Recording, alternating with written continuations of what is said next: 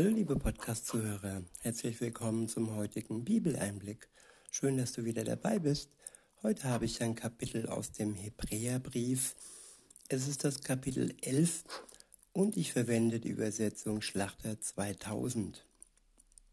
Ab Vers 1 bzw. der erste Abschnitt ist überschrieben mit das Wesen des Glaubens und die Glaubenszeugen des alten Bundes. Ab Vers 1 heißt es, es ist aber der Glaube ein feste, es ist aber der Glaube eine feste Zuversicht auf das, was man hofft, eine Überzeugung von Tatsachen, die man nicht sieht. Ja, Zuversicht in einer Zeit, die turbulent und chaotisch ist. Wer da einen Glauben hat, der hat mehr wie einen Schatz. Denn wer überzeugt ist, dass Tatsachen, und Tatsachen sind nicht Vermutungen oder unbelegte Dinge, sondern eine Tatsache ist eine hundertprozentige Sicherheit, eine Gewissheit über etwas, das eintreffen wird. Auch wenn es noch nicht sichtbar ist, ist es dennoch in Gottes Augen schon erfüllt. Ich wiederhole, es ist aber der Glaube eine feste Zuversicht auf das, was man hofft, eine Überzeugung von Tatsachen, die man nicht sieht.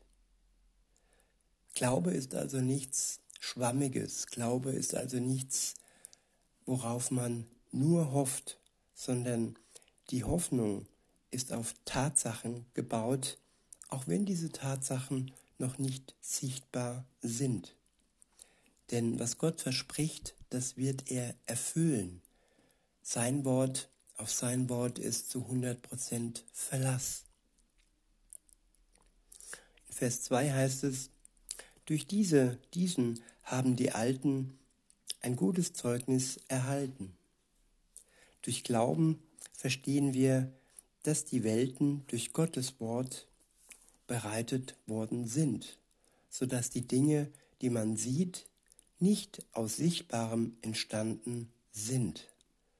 Gott ist noch in der unsichtbaren Welt, aber er hat alles erschaffen, was für uns sichtbar ist. Und durch den Glauben verstehen wir das, dass er der Schöpfer der Welt und auch von uns ist. Der nächste Abschnitt ist überschrieben mit Abel, Henoch und Noah. In Vers 4 steht, durch Glauben brachte Abel Gott ein besseres Opfer als kein. Durch ihn erhielt er das Zeugnis, dass er gerecht sei.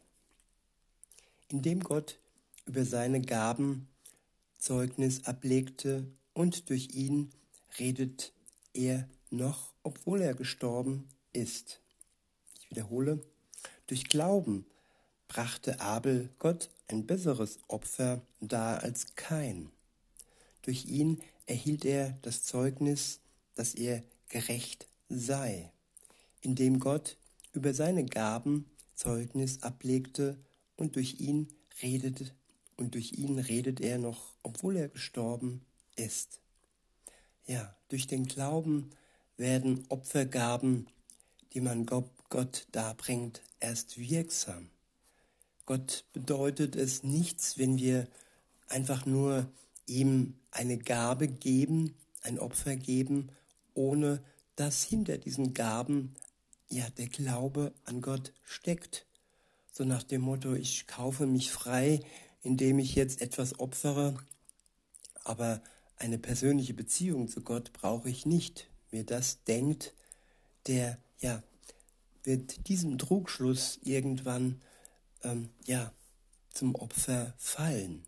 Denn für Gott ist es wichtig, dass wir eine herzliche Verbindung zu ihm haben und weniger, wie gut doch unser Opfer ihm gegenüber ist. Vers 5 heißt es, durch Glauben wurde Henoch entrückt, sodass er den Tod nicht sah. Und er wurde nicht mehr gefunden, weil Gott ihn entrückt hatte, denn vor seiner Entrückung wurde ihm das Zeugnis gegeben, dass er Gott wohlgefallen hatte. Das Wohlgefallen Gottes über den Menschen, das ist entscheidend über unsere Zukunft, ob im Leben, aber auch im Sterben und auch in Wundern, so wie hier bei Henoch, wo er ihn entrückt hat und ihm den Tod damit erspart hat. Er war zu Lebzeiten einfach so, ja, auf Neudeutsch gesagt, weggebeamt.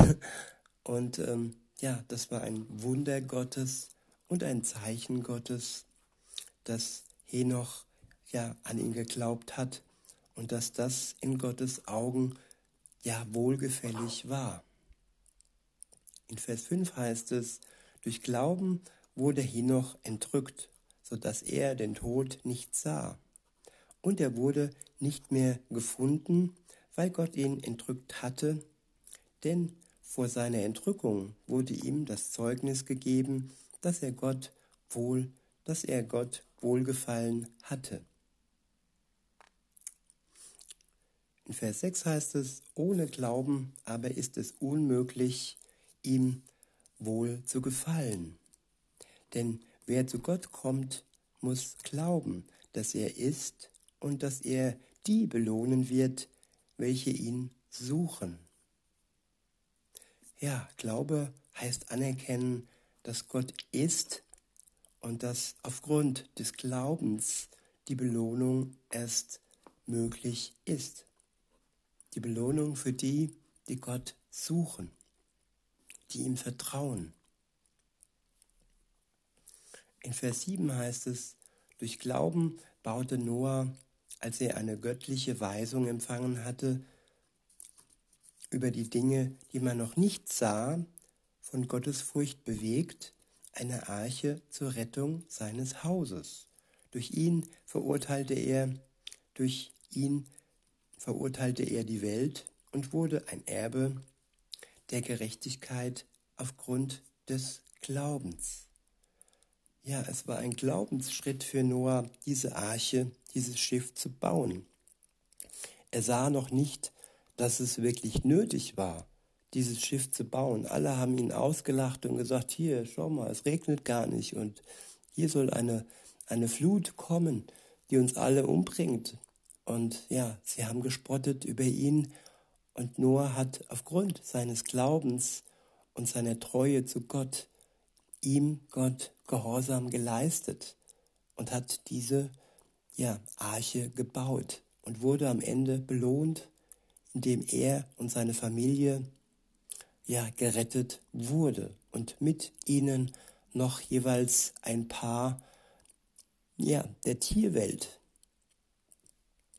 weiter heißt es, der nächste Abschnitt ist überschrieben mit der Glaubensweg Abrahams. In Vers 8 steht, durch Glauben gehorchte Abraham, als er berufen wurde, nach dem Ort auszuziehen, den er als Erbteil empfangen sollte.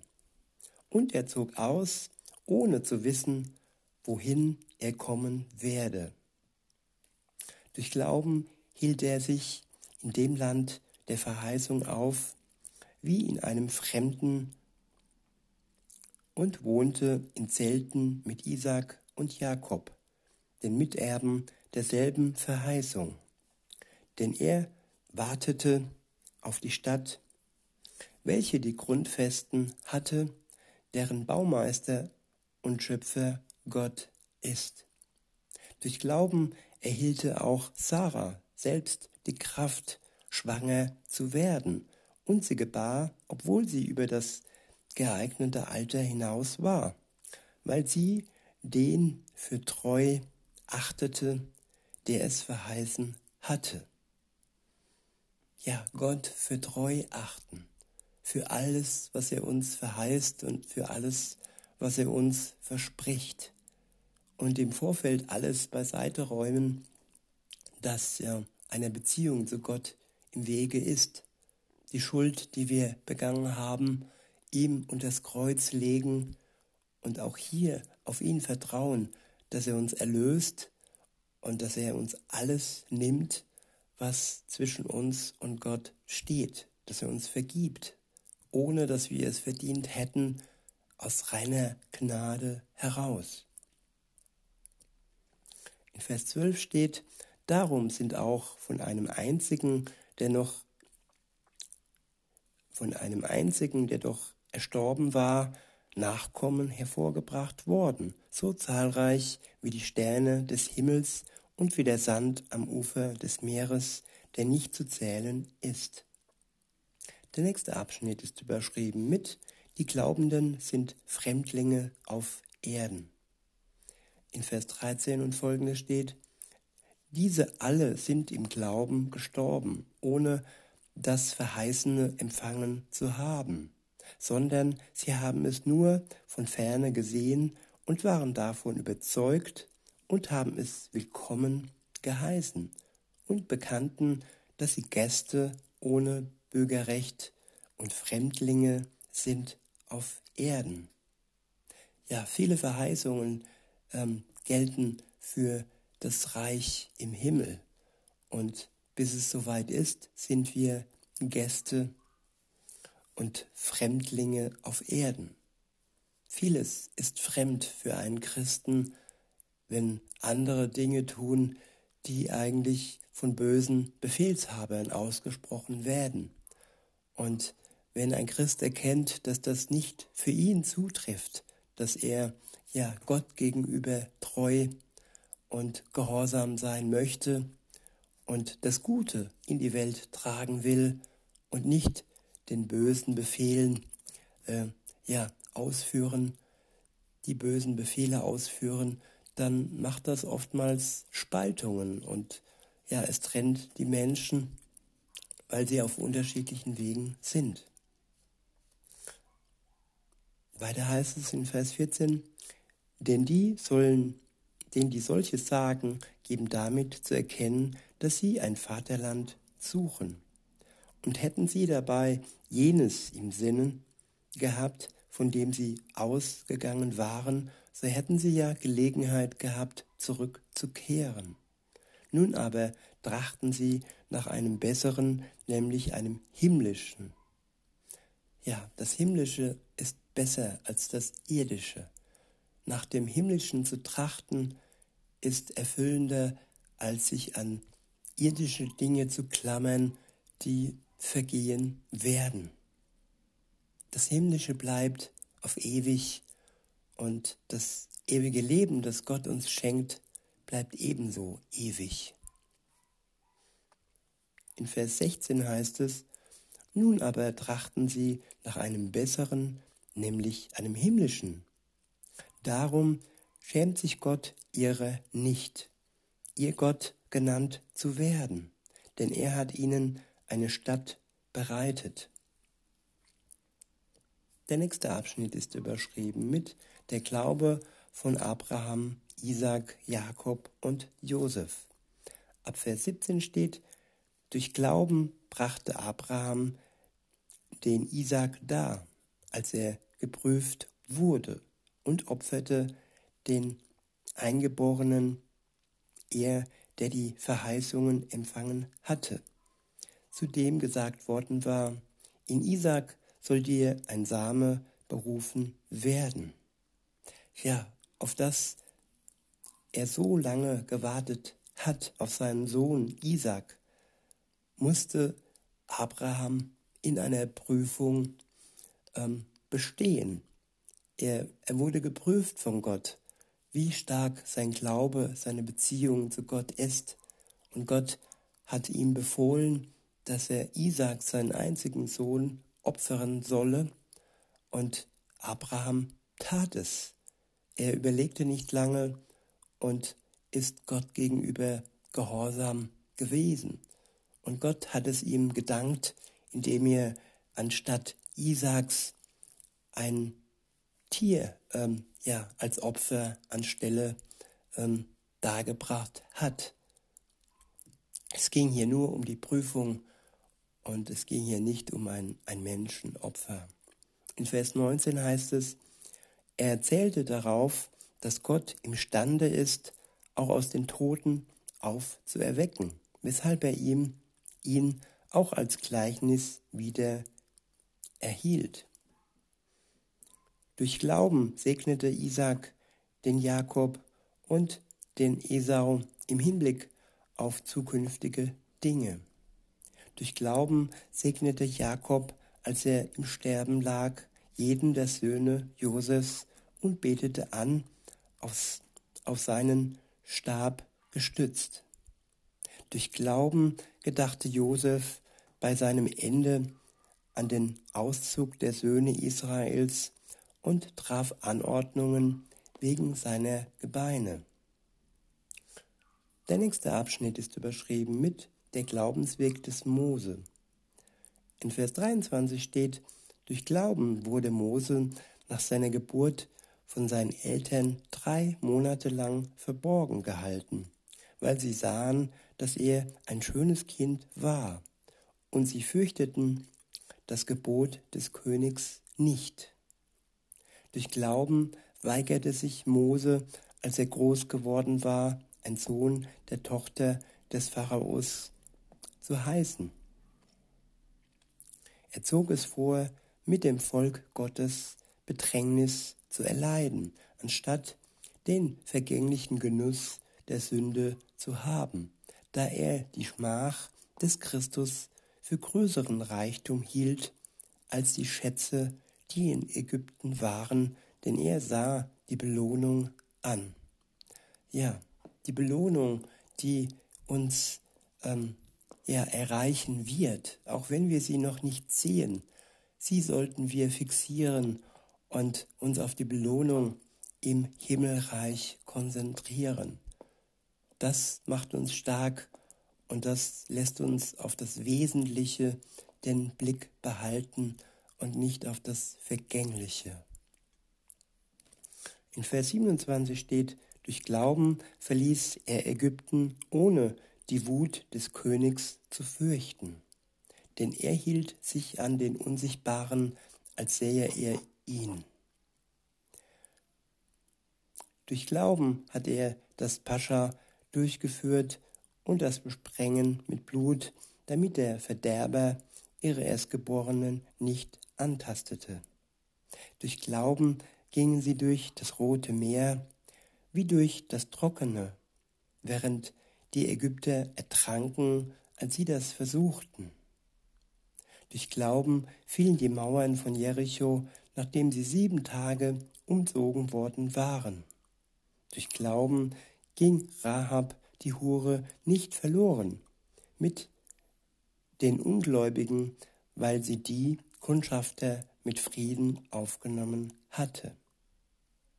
Alles entscheidend ist der Glaube. Er entscheidet über Leben und Tod.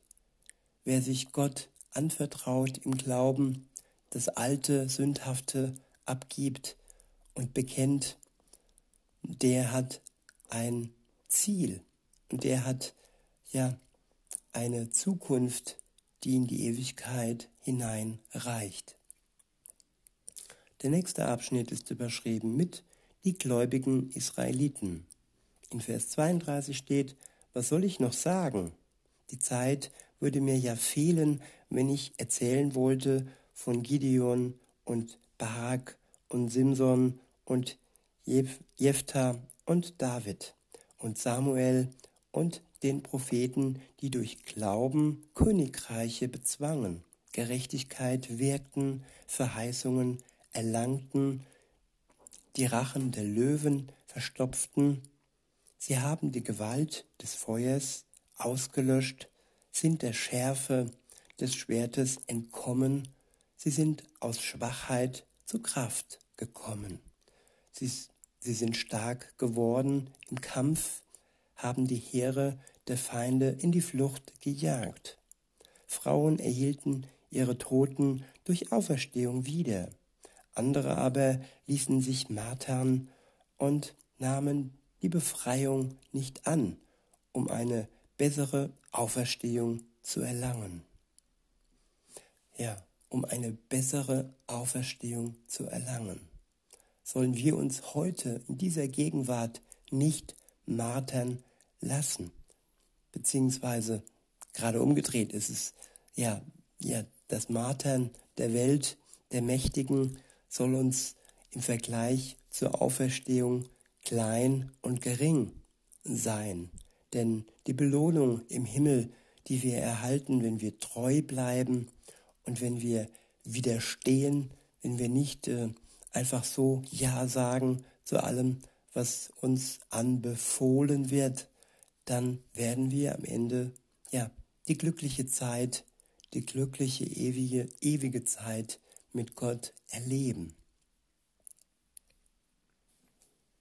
In Vers 36 heißt es, und andere erfuhren Spott und Geißelung, dazu Ketten und Gefängnis. Sie wurden gesteinigt, zersägt, versucht, sie wurden gesteinigt, zersägt, versucht, sie erlitten den Tod durchs Schwert, sie zogen umher in Schafspelzen und Ziegenfällen, erlitten Mangel, Bedrückung, Misshandlung, sie, deren die Welt nicht wert war, irrten umher in Wüsten und Gebirgen, in Höhlen und Löchern der Erde. Und diese alle, obgleich sie durch den Glauben ein gutes Zeugnis empfingen, haben das Verheißene nicht erlangt, weil Gott für uns etwas Besseres vorgesehen hat, damit sie nicht ohne uns vollendet würden. Ja, die Verheißungen Gottes haben ihre Zeit. Und damals war diese Zeit noch nicht, ja, erreicht worden. Und Jesus war noch nicht in der Welt, aber dennoch gab es damals wie heute Menschen, die glaubten, die vertrauten und die durch ihren Glauben die Errettung erlangten. Und ja, das soll auch uns ein Zeugnis sein, dass alleine der Glaube uns weiter hilft. In diesem Sinne wünsche ich euch noch einen schönen Tag und sage bis denne.